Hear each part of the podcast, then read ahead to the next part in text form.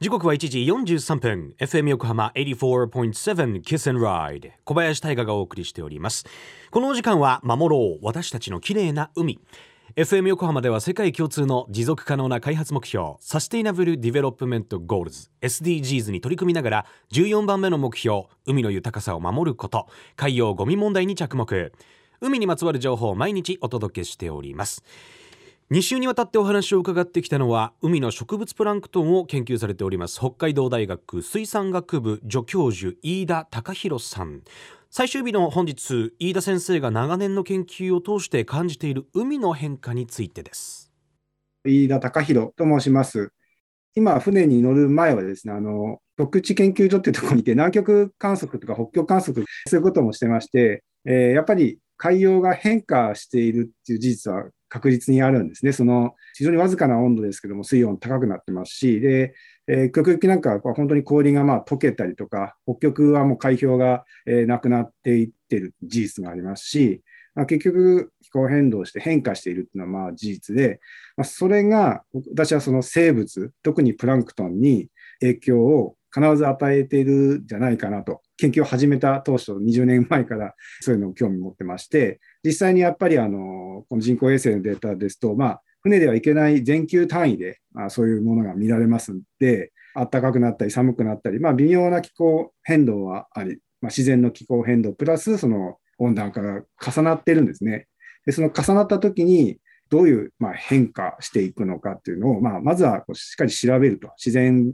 現象を、まあ、調べていくっていうのが、まあ、非常に、まあ、興味があると。えー、今後どうな、まあ、現状どういう変化をして、今後どうなっていくのか。で、今回たまたま、えーと、それを見ていたら、影響が非常にいきなりダイレクトに大きい、まあ、赤潮っていう現象に、まあ、発生してしまったということですね。いろんな魚種交換、例えばサンマが取れなくなったとか、まあ、いろいろ、まあ、状況として変化を感じることはあるんですけども、まあ、直接的にその植物プランクトンがダイレクトに、え関わってっていうのは、まあ、北海道にいる限りは分かんないんですけども、昔、ベーリング海とかあの北の方の海の研究をしてたときに、やはりあの植物プランクトンの増殖がまあ多い年と少ない年っていうのはまあ気候によって決まってるんですけども、そうすると、やっぱり動物プランクトンが変化するんですよね。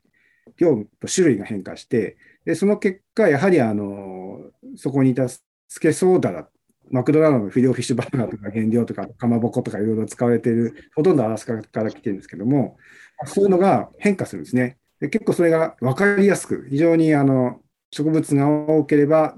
動物が増えて、で、あるタイムラグを持って、稚魚の多分生産に影響して、結局制御の何年かした後に制御の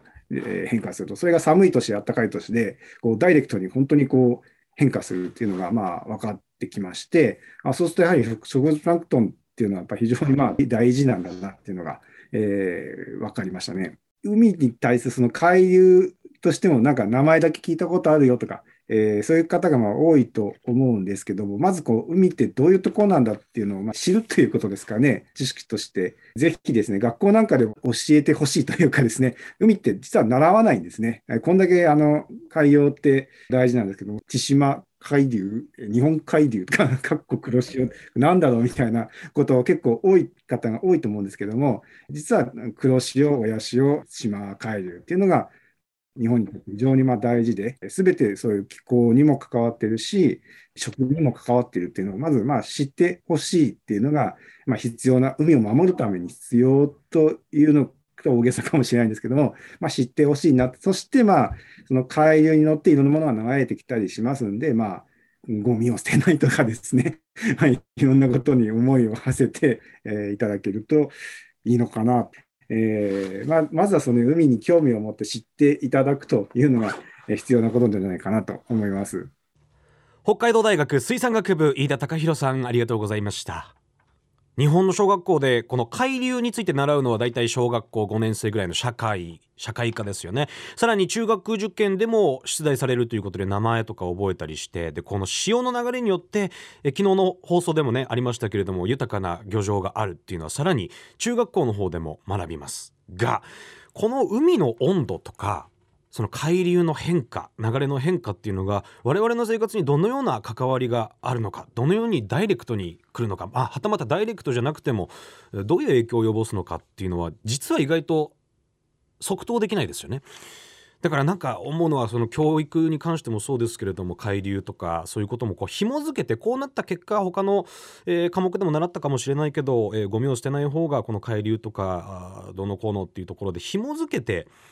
学べたらもっといいなと思います。これは黒潮って言います以上っていうその丸覚えじゃなくてね。なんかそういうふうに考えられたらいいなと思いますけれど。今年のノーベル物理学を受賞した真鍋さんたちによる気候シミュレーションをはじめ今年発表された国連の気候変動に関する政府間パネルからもその変化について知ることができます。一体どう変わってきているのか。今日の飯田先生のお話はもちろん今回の赤潮について詳しくは FM 横浜特設サイト海を守ろうから聞くことができます。ぜひチェックしてみてください。FM 横浜では海岸に流れ着いたゴミなどを回収し海をきれいにしていくために神奈川守ろう私たちのきれいな海実行委員会として県内の湘南ビーチ FM レディオ湘南 FM 湘南ナパサ FM 小田原のコミュニティ FM 各局その他県内のさまざまなメディア団体のご協力を得ながら活動しています。また日本財団の海と日本プロジェクトの推進パートナーでもあります。FM 横浜守ろう私たちのきれいな海 Change for the Blue 来週は文一総合出版から発売されている写真絵本どうしてそうなった海の生き物海の暮らしについて海洋写真家吉野祐介さんのインタビューをお届けいたします。お楽しみに。